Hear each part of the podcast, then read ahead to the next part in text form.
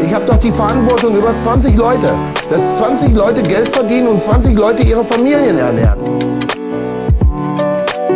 Wir haben auch noch ein paar Folgeaufträge. Hä? Sollen wir die jetzt in den Gully schmeißen? Oder sollen wir den Leuten sagen, jo, wir sind noch nicht fertig? Oder wie geht das jetzt? Junge, Junge, Junge, Junge, Junge, Junge, Junge, Junge, Junge, Junge. Ach, Mensch, hör auf! Einen wunderschönen guten Morgen, guten Tag, guten Mittag hier beim Baustellen-Podcast, den besten Bauleiter-Podcast Deutschlands. Wir sind wieder am Start. Der angeschlagene David mit der heiseren Stimme Oh, oh. und der frische Jan, frisch aus dem Urlaub. Nee, frisch, frisch im Urlaub. Wunderschön, frisch im Urlaub, stimmt. Extra für euch. Was ein Tö, du strahlst so eine positive Energie aus. Der eine Tag hat dir schon echt viel Ich, getan. glaub, ich glaube dir kein Wort. doch, doch, doch. Du bist angeschlagen. Ich hoffe nicht ernst. Nee, nicht ernst. Ich, scheinbar hat das Eisbad nichts gebracht. Noch groß rumgetötet. Oh, ich habe nicht Eis gebadet und mir geht's hervorragend momentan. Also ich bin noch nicht erkältet, aber Aber ich huste. kennst du das? Mir läuft so ein bisschen, ja, vielleicht bin ich doch erkältet. Mir läuft so ein bisschen die Nase, meine Stimme hört sich so ein bisschen ange, ja, wie, wie heißt denn das, bedeckt an. Okay, du bist erkältet. Ach, ach, was weiß ich. Noch nicht so, dass ich mich unwohl fühle. Es, es fängt gerade an. Mal gucken, wie, ob's, Also, ob, ob's morgen, morgen wachst du auf und dann. Hoppa. Jetzt hat sich mein, oh, mein Mikrofonarm hat sich verabschiedet. Ups. Echt? Morgen wache ich aus, erstmal. Das war ganz komisch, ne? Gestern war ich bei meinem, gestern war Sonntag. War ich bei meinem Dad mit meiner Frau eingeladen zum Mittagessen. Hm. Und auf einmal fingen mir nachmittags so die Augen an zu brennen. Okay. Und ich dachte so, oh, entweder die Luft ist hier ganz trocken, aber nee, Mhm. da, da habe ich dann schon gemerkt, oh, vielleicht bahnt sich was an. Also, Eisbaden hat nichts gebracht. Ich mach's trotzdem weiter, weil es ein geiles Gefühl Naja, ist. jetzt wo du krank bist, dann nicht, oder? Na, jetzt nicht. Also heute habe ich es mal ausgesetzt. Aber die letzten, die letzten zwei Wochen war ich jeden Tag zwischen drei und fünf Minuten im. Man- Weil man weiß ja, wenn, wenn der Wasser. Körper angeschlagen ist, sollte man ihm die Ruhe geben, die er braucht. Ja, das sagt mir auch mein Armband. Kein Sport und kein nix, weil Herzmuskelentzündung und Co. Ja, ist, ist gefährlich. Sollte man aufpassen. Aber, Jan, du hast heute scheinbar zu viel Zeit gehabt und hast mit einer AI rumgespielt. Ja. Oder KI. Erzähl. Na, ich hab, wir haben ja, wir haben ja alle von dieser Chat-GPT-Geschichte gehört. Und dann dachte ich mir so, hm, eigentlich schon interessant, alle erzählen davon und befragen die in alle möglichen Richtungen. Ja, komm, ich, ich lad mir das mal, beziehungsweise ich dachte, man lädt sich was runter, aber man lädt sich gar nichts runter, das passiert ja alles im Browser. Ich habe mich mal angemeldet und mal ein bisschen rumgespielt.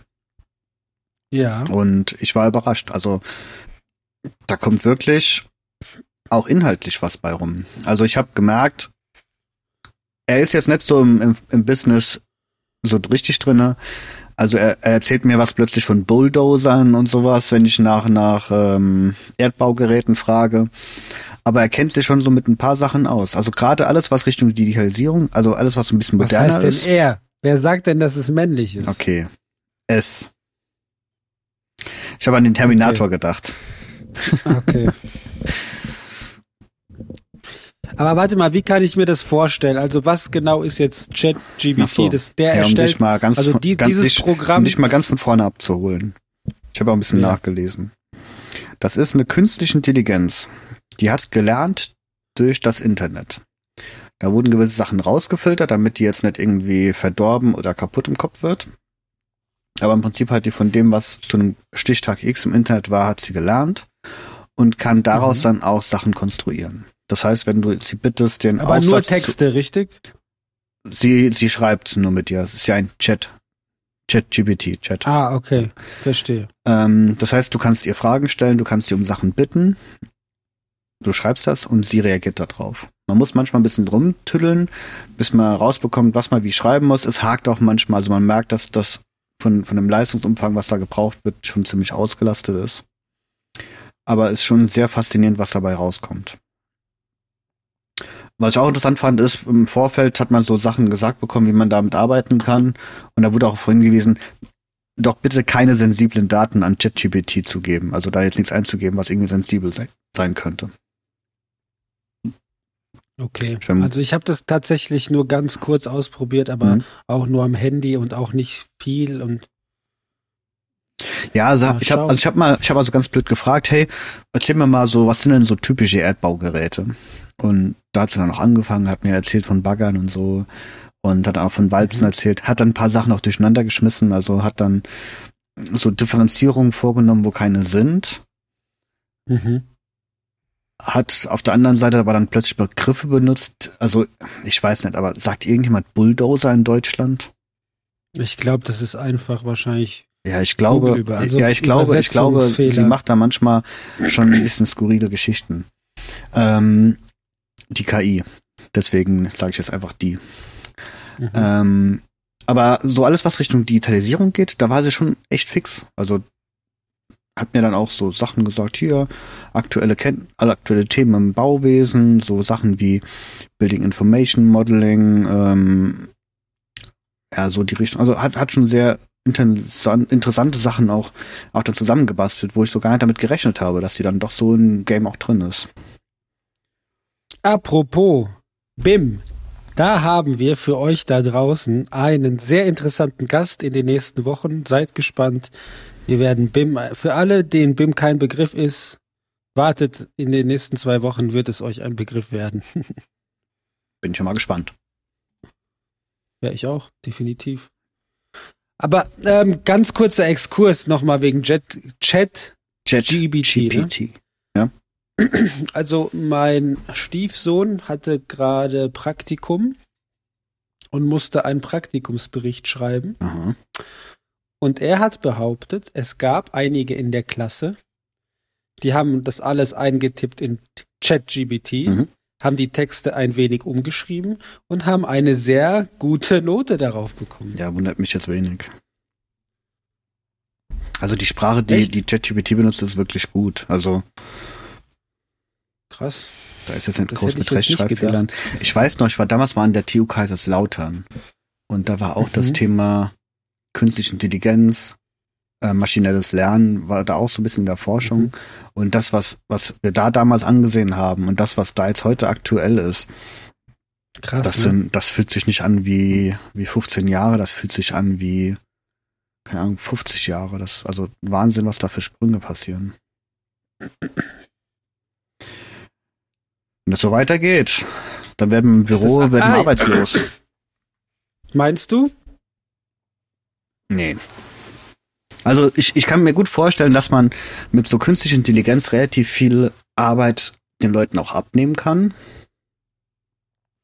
Und dass Was vielleicht so Fleißaufgaben wegfallen auf Dauer. Weißt du, so Sachen, wo du ja, wo du halt einfach Ja. Personalaufwand hattest, dass das sich einfach reduziert und dann nur noch so diese, diese extremen Fachthemen bleiben. Mhm.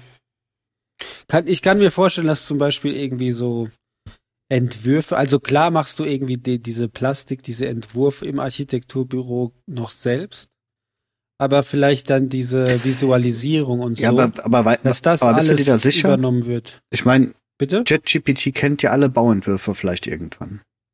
Sagen wir mal, es ist irgendwann nicht mehr ChatGPT, sondern es gibt ja auch schon künstliche Intelligenzen, die Bilder kreieren können und sowas. Warum nicht auch Genau. Bauentwürfe? Also, es kennt alle möglichen Gebäude, die schon existieren und kann doch aus bestehenden Sachen was anderes machen Architekten auch nicht. Ja, sag's, ja, ja, ja, schwierig. Also ich finde schon, dass die sich teilweise neu erfinden oder dass irgendwie Innovation oder so. Ja, ja, aber Innovation kommt oder? ja daher, dass, dass vielleicht neue Materialien vorhanden sind oder sowas. Aber Formen, also Formen, die wiederholen sich ja immer wieder. Ich meine, Renaissance, Zurückberufung auf Antike. Also du meinst, dass der, der Beruf des Architekten ist bedrohter als das, das, Ba- der des Bauingenieurs? ich glaube, ja, weil wir wir sind halt sowieso schon so eine Schnittstelle, Schnitt, Schnitt, Schnittstelle. Also draußen, stimmt, draußen ja. die Leute, die sind, glaube ich, noch un total ungefährdet. Also die Arbeit wird draußen da sein. Das und wir Also, sind ja im Prinzip der Vermittler zwischen 20 draußen und, und drinnen. Das heißt, Ja. unsere Aufgabe wird sich vielleicht verändern, aber so prinzipiell wird die schon noch da sein.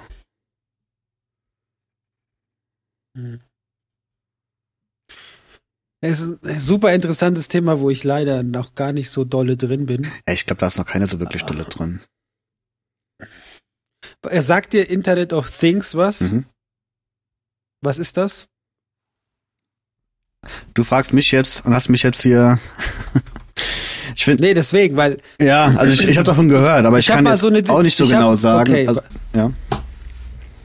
ich habe nämlich mal so ein Interview gehört und dann war auch die Frage, okay, was kann uns oder was gefährdet quasi so ein bisschen Ja. den, die Bauleitung ähm, und so. Und dann meinte er, na ja, vielleicht sollten sich die neuen Bauleiter oder die neue Generation viel mehr mit dem Internet of Things auseinandersetzen Ja. und sich da weiterbilden, denn da werden neue Stellen und da wird das Geld und Ja, okay, das, das also Internet. Internet of Things, also so wie ich das, wie ich das im Kopf habe, ist das ja einfach nur die Vernetzung, also diese, dass das Geräte, dass, dass. Geräte digital werden, also dass die mit Sensoren, Software Genau. und sowas dann halt über das Internet Ja. vernetzt werden. Also das macht ja bei Baugeräten und sowas Sinn, aber Also hier kurz die Google, die Google, die erste Ja. Google-Definition.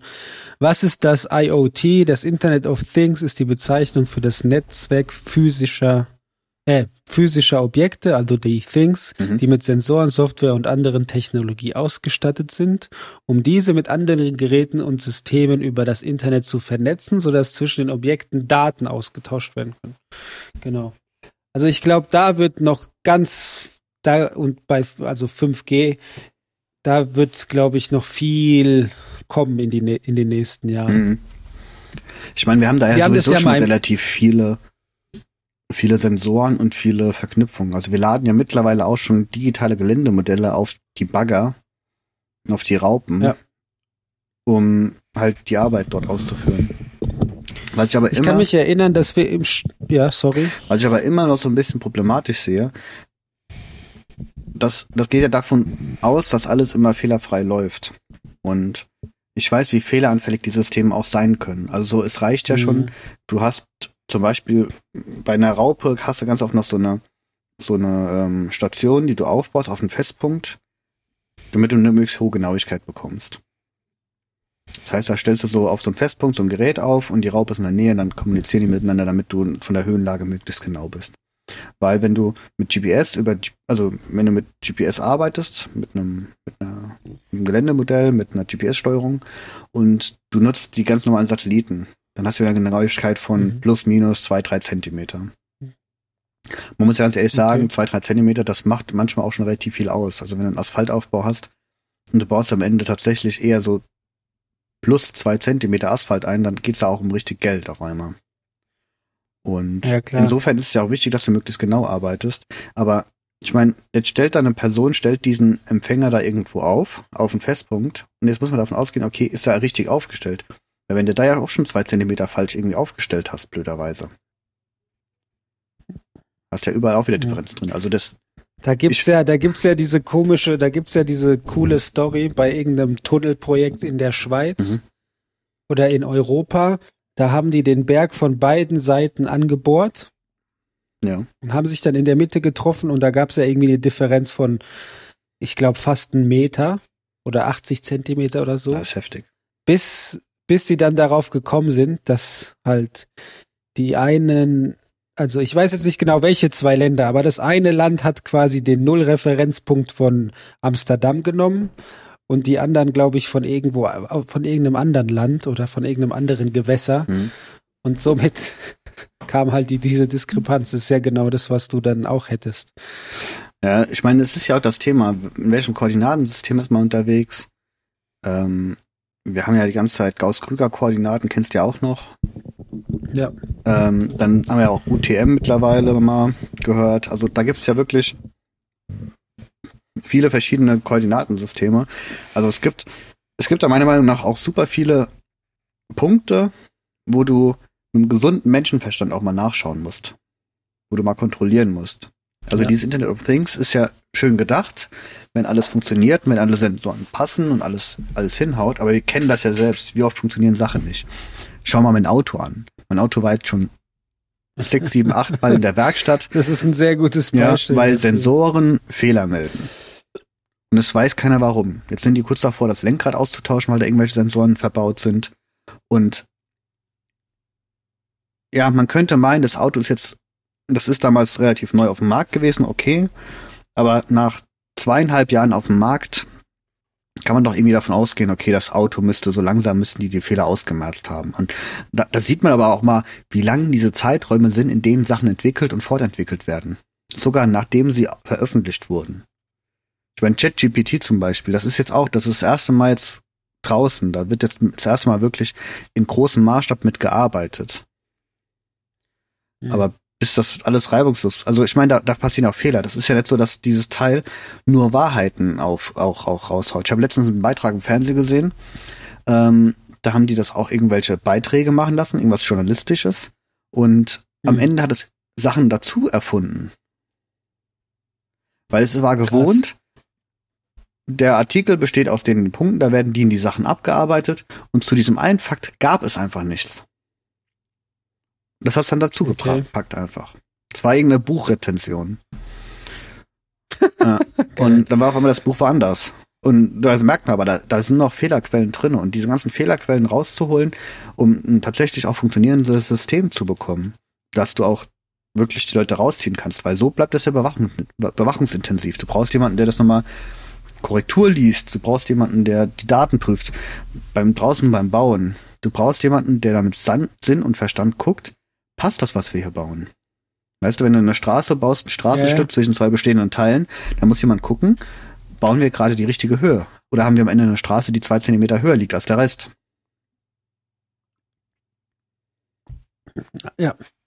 Also, ich war überrascht. Ich habe mich letzte Woche mit einem Bekannten von mir unterhalten und der ist in der Automobilbranche Mhm. tätig. Bei BMW.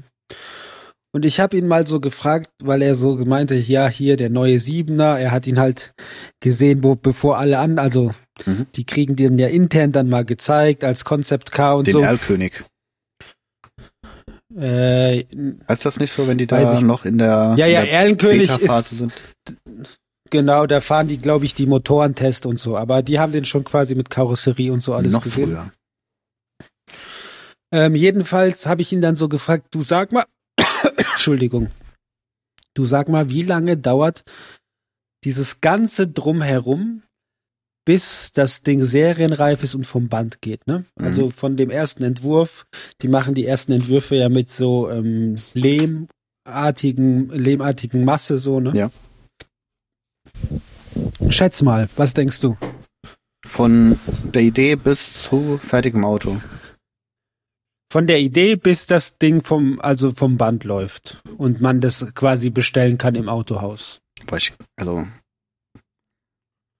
ich glaube, von der Idee bis ganz nach hinten, also ich meine, die Anlagen müssen auch drauf, drauf, ge, drauf ausgebaut werden. Ich vermute mal so zehn Jahre. Ja, also bist, bist gar nicht so weit weg. Es sind sieben Jahre.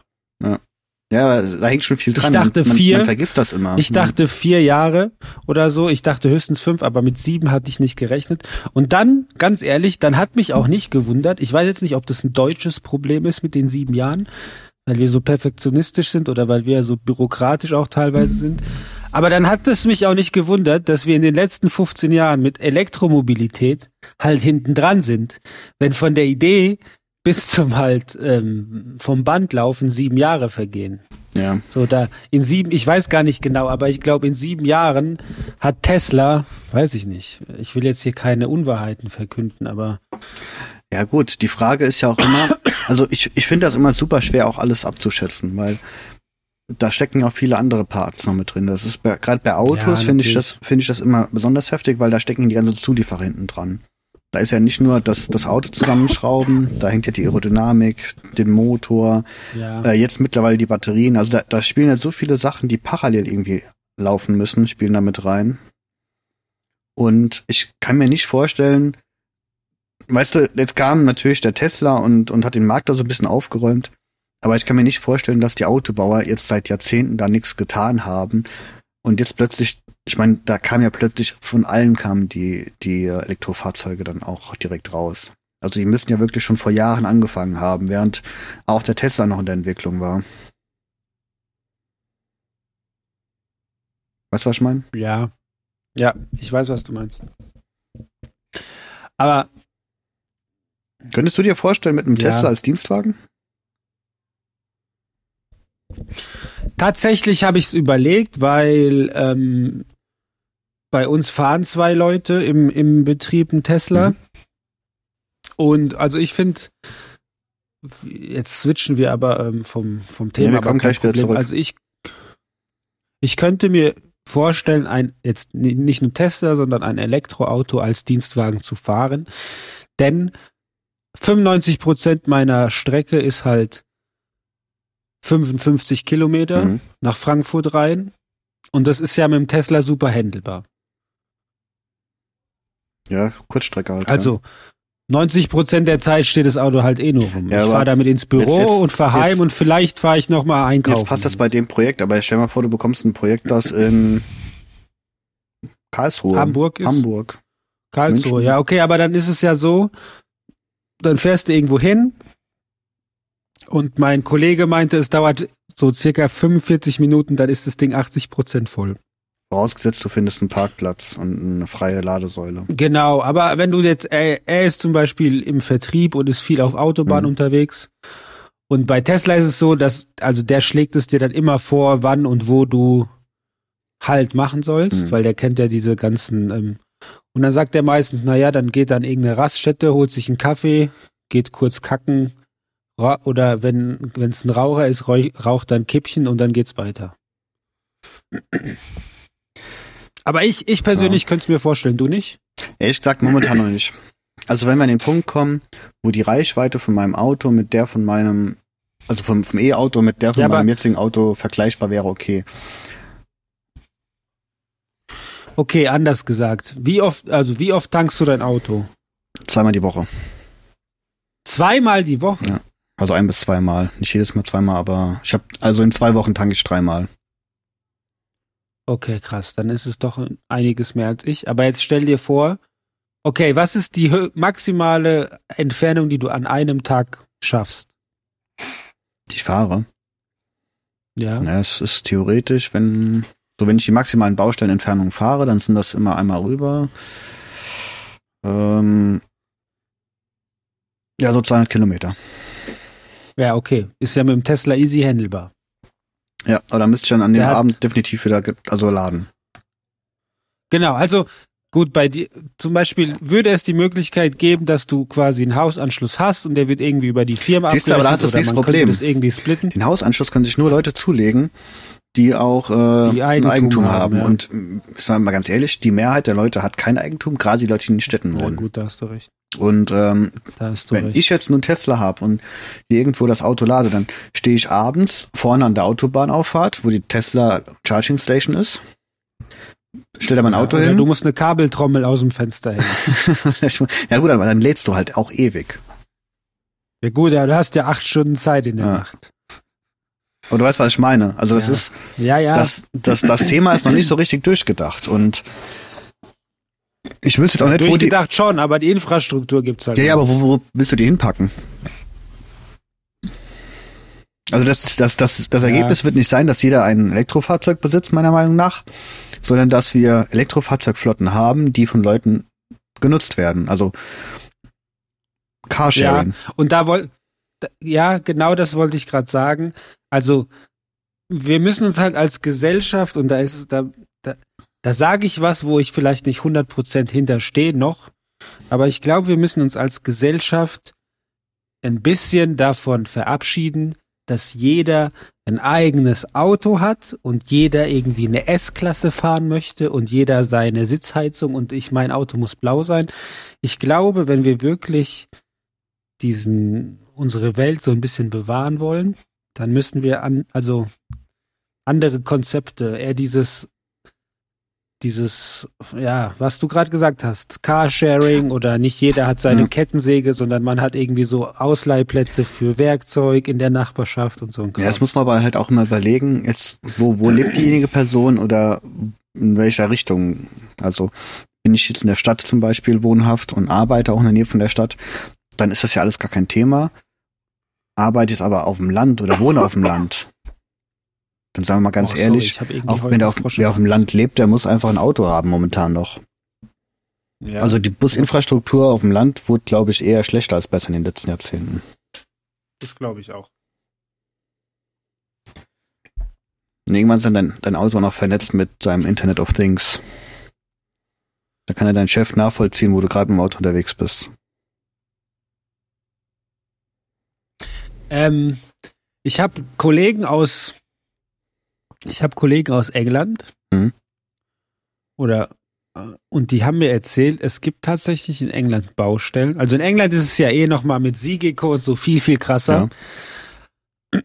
Und es gibt Baustellen, wo die Bauherren erwarten, dass jeder so einen GPS-Tracker am Helm trägt und behauptet wird, naja, dass wenn es einen Brand gibt, dass halt man ganz sicher ist, dass keiner mehr da drin ist, ne? Und wenn, das mit, damit man weiß wo. Mhm.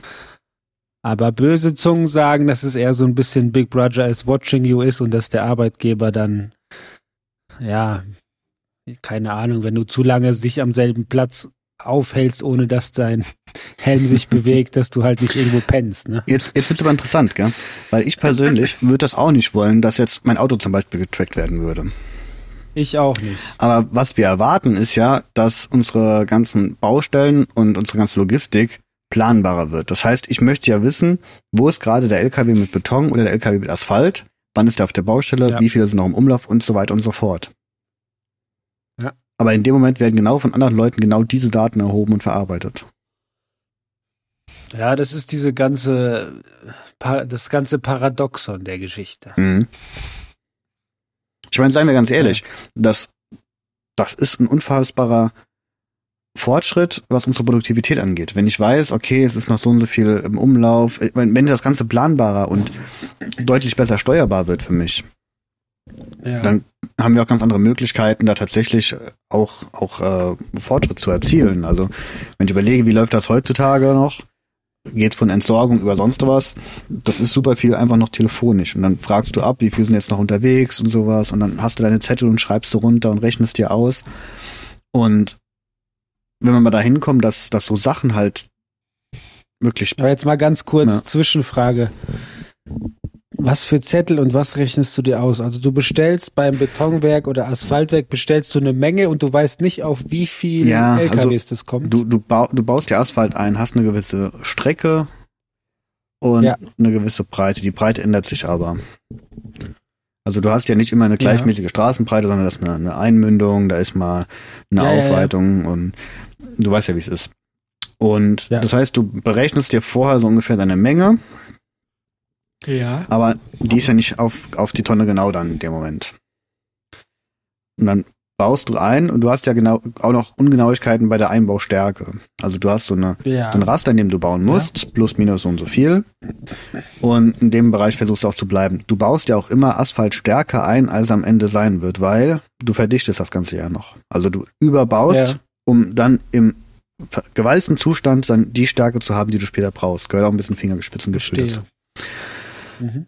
Und wenn je näher du an das Ende kommst, desto genauer muss ja die Bestellung werden, damit du nicht am Ende so und so viel Tonnen übrig hast.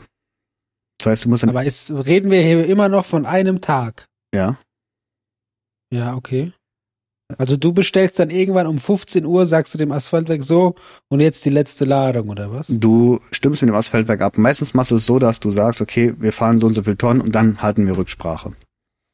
Ah, und der okay. Polier kriegt dann meistens auch raus, okay, wie viel Meter schaffe ich mit einem Fahrzeug heute und der rechnet sich, also die haben das schon, Das ist ja voll Bauchgefühl. die haben das schon ganz gut im Griff. Aber ja, da, da, also da gehört viel Rechnen dazu, da gehört ein bisschen Bauchgefühl dazu und da gehört auch am Ende dazu, dass du auf alle Fälle nicht zu wenig haben darfst. Krass, das ist ja immer das hätte ich gar Problem, nicht weil wenn du zu wenig hast und du hast am Ende noch, noch 10 Meter Strecke und kein Asphalt mehr, Ja, der was passiert dann? Warum? Kannst du nicht da einfach wieder anfangen beim nächsten Und was Mal? ist, wenn der Verkehr freigegeben werden muss? Ach so, und was ist, wenn du zu viel hast? Dann wirfst du teures Geld weg. Okay. Ich meine, ein Sattel Asphalt sind 25 Tonnen und ich meine, der Asphaltpreis ist je nach Material irgendwas zwischen sag mal, 60 und 100 Euro die Tonne. Ähm, das heißt, ein Auto kostet dich locker mal 1500 Euro. Hm. Eher mehr. Aber nochmal, du gibst quasi, sagen wir mal an, du willst jetzt heute 1000, naja, 1000 ist zu viel, ne? Sagen wir 500 Tonnen fahren. Ja. Das gibst du an. Und dann Also merkst du bei 400, ich bin jetzt auch jetzt kein Experte im Asphaltbau. Gell? Ich habe jetzt, wie viel Asphalt habe ich schon gebaut in meinem Leben? Ich glaube drei Lose oder sowas. Also da gibt es Leute, die haben, die haben da wirklich Ahnung von und bei mir ist es so gefährliches Halbwissen. Aber ja, ich bestelle dann, guck dann, rechne mir aus, wie viel brauche ich, bestelle eine Masse, die da runter ist und sage, ab der bitte Rücksprache, wir brauchen wahrscheinlich so und so viel Tonnen. Ah, okay, okay, okay. Und dann wird dann während des Einbaus wird dann geguckt und nachjustiert. Siehst du wieder was gelernt. Leute, wieder was gelernt. Für alle da draußen, die genauso planlos mit Asphaltbau sind wie ich, jetzt habt ihr wieder was gelernt. Bisschen wenigstens. Ja, aber jetzt überleg dir mal, du, du hast das wirklich planbarer und du kannst genau sagen, wie viel ist noch unterwegs und sowas, weil am Ende ist ein Fahrzeug von irgendjemandem vergessen worden oder irgendwie falsch kommuniziert worden und dann stehst du blöd da im Zweifel.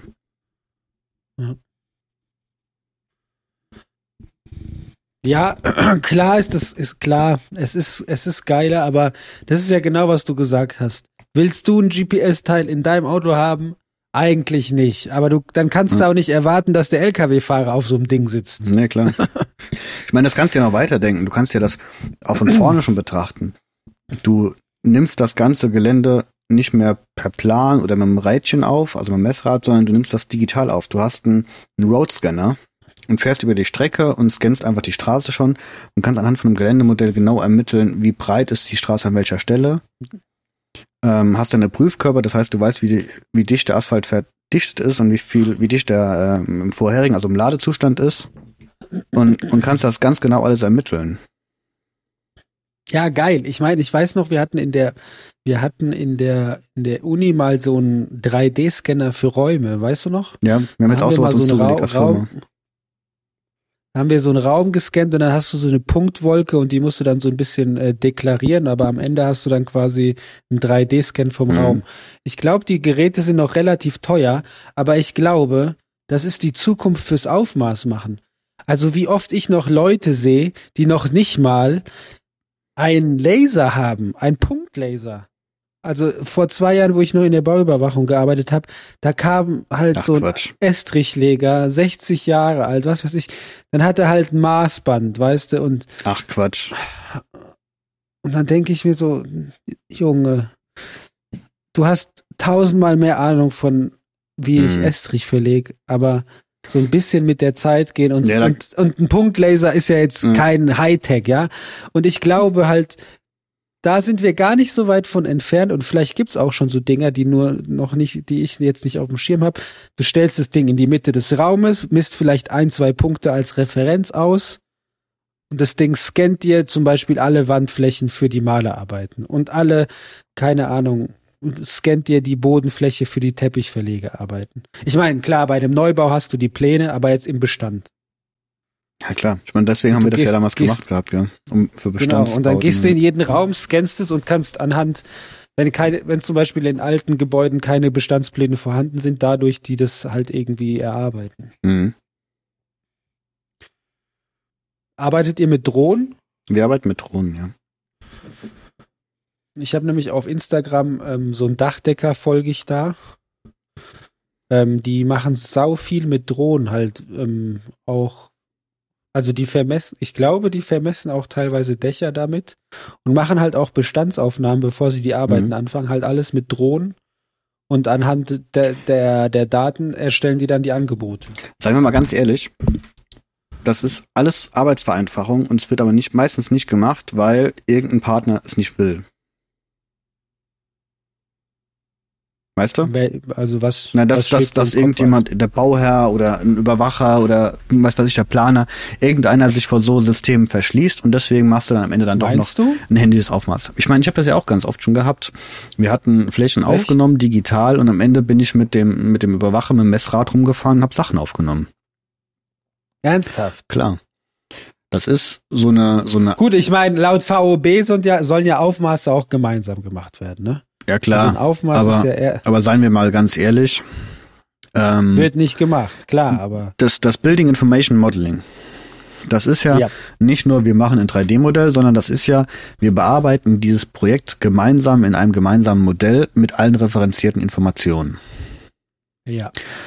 Das würde aber bedeuten, dass dieses Modell am Anfang von einem Planer erstellt wird, von einem Ausschreibenden dann in eine Ausschreibung übertragen wird und nochmal sag mal, kontrolliert wird und dann weiter Ja. behandelt wird von allen Beteiligten, heißt von dem Überwacher und von deinem äh, Auftragnehmer in diesem gleichen Modell.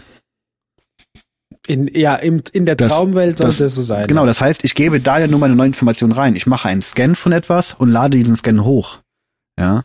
Ja. Das heißt, das ist ja in dem Moment ist es ja ein gemeinsames Aufmaß. Es ist ja nur eine Information, die ich dem Gelände, also diesem, diesem Modell hinzugefügt habe. Ja, gut, hast du recht. Ja. Klar, jetzt kann der sagen, da, wir haben da irgendwas gefälscht, wir haben da irgendwelche Informationen reingepackt, die gar nicht so draußen sind. Aber sagen wir mal ganz ehrlich, also irgendwo muss man die Kirche auch im Dorf lassen. Wenn ich das mache, das ist ja schon Betrug. Ein bisschen weit hergeholt in dem Moment dann, meiner Meinung nach. Habt ihr denn im, habt, also habt, haben eure Bauherren, arbeiten die mit BIM? Äh, Tatsächlich keiner. Wir versuchen das jetzt gerade bei einem Projekt so ein bisschen anzuleiern, dass wir es da Versuch, versuchsweise mal, mal anfangen. Da sind aber da tatsächlich wir dann diejenigen, die das Modell erstellen. Also das hat dann nicht angefangen mit einem Modell, sondern wir sind die Ersten, die das dann machen, die das dann weiterführen und am Ende übergeben. Also Okay. momentan ist das für Auftragnehmer, wenn die das machen wollen, ganz oft einfach viel, viel mehr Arbeit. Weil ich ahne mich zu erinnern, dass meine ehemalige Chefin gesagt hat, dass jetzt irgendwann kommt eine Reform und dann müssen alle öffentlichen Auftraggeber mit BIM planen, ab, Mhm. ab einem Stichtag X. Da bin ich mal gespannt. Ich auch. Ja, also wie gesagt, bleibt stay tuned, sage ich. Ähm, wir werden hier jemanden haben, der ist, wenn mich nicht alles täuscht, BIM-Koordinator bei einem ähm, bei einem Büro, Mhm. hat das vertieft auch an der TU Darmstadt und arbeitet da jetzt auch seit drei Jahren. Und den werden wir uns mal interviewen und der wird uns da tiefere Einblicke in BIM geben. Also ja, wir bauen, also unser Projekt gibt's in BIM. Ich habe damit nicht so viel zu tun, aber wir haben natürlich alles, also war wir, wir sind ja eigentlich ein eigentlich auch ein Maschinenbauer, sage ich jetzt mal, ja, also Aufzüge. Und da ist natürlich alles in CAD und CAD, also alles in CAD modelliert und da ist dann der Schritt zum BIM nicht mehr so schwer. Das stimmt wohl. Aber bei uns ist es ja, also wir bauen ja nicht das Bauwerk, sondern wir haben ein Produkt, was sich eigentlich immer reproduziert. Ja gut, aber du hast ja auch Teile. Schnittstellen. Du hast ja auch Schnittstellen mit dem Klar, Modell. natürlich. Und, und auch die Bauzustände sind ja für ein BIM-Modell interessant, weil wenn da jemand sieht, okay, da ist ein Aufzug, der befindet sich an dieser Stelle, der ist da und da Ja. verankert, dann weiß der das Folgegewerk, Richtig. ah, da ist eine Verankerung, da kann ich zum Beispiel gerade keine keine Fassade vorhängen oder keine Dämmung anbringen oder weiß weiß ich was. Ja. Du hast es gerade auf den Punkt gebracht. Genau da ist die Schnittstelle, die Verbindung zum Gebäude, jetzt in dem Fall Anker.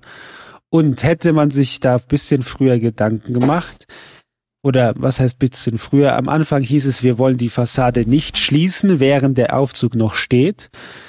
Dem sind, davon sind sie jetzt so ein bisschen abgewichen und hätten sich das gewünscht, dass es geht. Mhm. Und anhand so Modelle kannst du im, Vorhe Vorrein natürlich so planen, dass wir entweder so ankern, dass man irgendwo die Gläser rauslässt und man schon die Fassade einbauen kann. Mhm. Oder dass man in der Fassade halt eben Löcher lässt oder halt Blenden lässt und wir dann, wenn wir weg sind, einfach nur noch ein paar Blenden drauf drauf ähm, klickt. So einfach kann es dann sein, Das ja. haben- in der Theorie. Aber es setzt Ja. halt immer voraus, dass die Sachen gepflegt werden und von allen auch genutzt werden. Und da sehe ich die größte, die größte Hindernisse, die größte Hürde. Weil du das, hast, du hast, genau das wollte du hast jetzt Ja. noch mehr das Problem. Du hast ganz viele kleine Gewerke in, im Hochbau. Und wobei bei mir ist auch nicht anders. Wir haben ja auch kleine Subgewerke, die wir immer vergeben, also so Fugenarbeiten, Bordsteinarbeiten, das wird ja meistens vergeben von kleineren Firmen. Und also ich meine, je mehr Spieler du hast im Hochbau ganz intensiv, desto mehr müssen da mitspielen und desto mehr müssen das System auch pflegen. Und ich glaube, daran wird es scheitern. Allein weil der Handwerker draußen oft nicht derjenige ist, der das System pflegen müsste und der Bauleiter drinnen meistens gar nicht genau weiß, was draußen gemacht wurde, so im Detail. Ich, ja, und da, da fehlt einfach super viel Know-how und ich glaube, da müssen wir jetzt unsere Generation oder einfach jetzt die, die von der Uni kommen, mehr schulen und unsere vier, Firmen mehr die Weiterbildungsmöglichkeiten schaffen. Ja, vor allem musst du den Leuten auch die, die Möglichkeit an die Hand geben. Wenn der Handwerker draußen ein Tablet oder sowas hat und ich meine, wir haben ganz viele Sachen schon kennengelernt in unseren, mit unseren Gästen. Wenn du da denen die Möglichkeit gibst, dass die am Abend von ihrem, was die am Abend gemacht haben, einfach ein Bild machen können, ja, ein referenziertes Bild Ja. und der Bauleiter weiß drin, ah, okay, cool, die haben die und die Wand fertig gemacht. Ja. Dann ist der Datenaustausch ja schon mal tausendmal besser und die Wahrscheinlichkeit, dass da was falsch eingetragen wird ins Modell, tausendmal niedriger.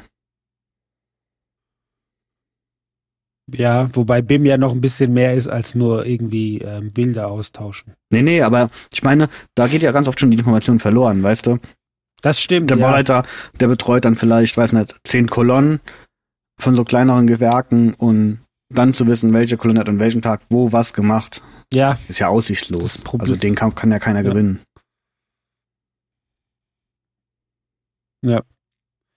Ach so, ich wollte genau, ich wollte noch was sagen und zwar genau das, was das, was du sagst. Jetzt nicht nur, also beim BIM, ich glaube genau, da werden wir nächste Woche mit einem sprechen.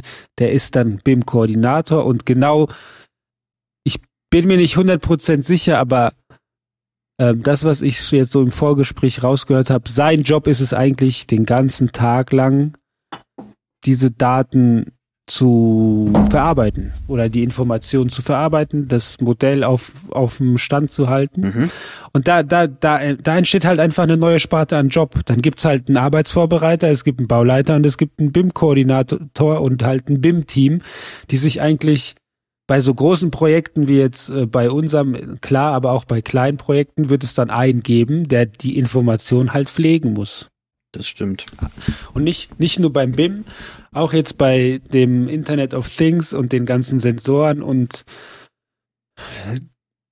was, was mir da halt, ähm, was, was ich mich halt frage, die Daten zu sammeln, alles schön und gut. Machen wir mit unseren Aufzügen auch, ja. Also wir haben auch alle möglichen Sensoren, die wir immer wieder testen, auch Prototypen, aber zum Beispiel auch, okay, wir benutzen äh, nicht nur Sensoren, aber wir sind ja Zahnstangenaufzüge, also wir können programmieren, nach wie viel Passieren der Zahnstange halt eben Fett hinzugefügt wird, dass die Zahnstange gefettet wird. Mhm. Wir gucken, wie oft bleibt der Aufzug wo stehen, wie mit wie viel Ladung fährt er wohin, Ja. wie oft gibt es Leerfahrten. Und das sammeln wir alles. Und Mhm. wir sind super drin, gerade die ganzen Daten zu sammeln. Und jetzt sind wir gerade an so einem Punkt, okay, wir haben jetzt die Daten, aber erstens, was machen wir mit den Daten, wie werten wir die aus und was ist dann die Konsequenz daraus? Und ich glaube, das ist ganz oft der Fall. Du hast irgendwie Terabytes an Daten, aber du müsstest dich dann eigentlich wieder hinsetzen und die halt auswerten und Ja. dann quasi zu optimieren. Und ich glaube, da hängt es halt oft. Ja, das sind ja auch, das sind ja auch so Sachen wie Wartung, Pflege. Ja. Also du musst ja auch diese Daten tatsächlich nochmal prüfen, bevor du sie einmal auswertest. Und du musst ja jemand sitzen, der auch überwacht, okay, sind da vielleicht auch falsche Dateneingänge, die das Ganze auseinanderwerfen.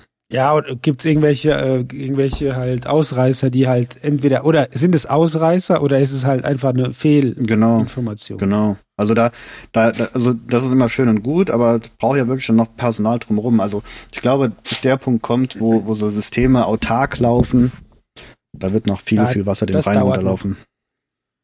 Das glaube ich auch. Leute, War uns eine Ehre. war uns eine Ehre, mit euch wieder diskutiert zu haben. Ist der, Schön, dass ihr da wart. ist der, ist der neue Sendeplatz jetzt Montag? Eigentlich nicht. Oder wollen wir Montag? Ich glaube, der neue Sendetermin ist Montag. Das war jetzt schon Okay. das zweite Mal, dass, glaube ich, Montag veröffentlicht wurde. Ja, weil wir einfach zu langsam waren. Wir, wir, wir probieren es mal aus, Leute. Ja, Schreibt in die Dienstag. Kommentare.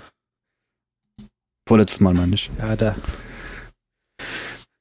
Das können wir ja intern nochmal besprechen. Wir klären das nochmal. Also wir begrüßen euch am Montag. es sei denn, Roman entscheidet sich doch anders zu machen, dann äh, schneid das raus und dann sage ich jetzt, wir begrüßen euch am Sonntag auf unserem gewohnten Sendeplatz.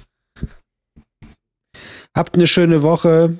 Haltet die Ohren steif, ihr Baustellenhasis. Ähm, ja, fahrt vorsichtig, wenn ihr gerade im Auto seid. Schlaft gut, wenn ihr gerade im Bett liegt und unsere sexy Stimmen hört. Ähm, ja, passt auf euch auf. Wir hören uns. Ade. Ade. Ähm, hier. Outro. Outro. Klicken. Jetzt kommt's. Genießt es. Ah, und geht auf Instagram. Palim. Und liked uns. Fünf ja, Sterne. Folgt uns. Ciao. Gar nichts. Zusammenpacken. Ende.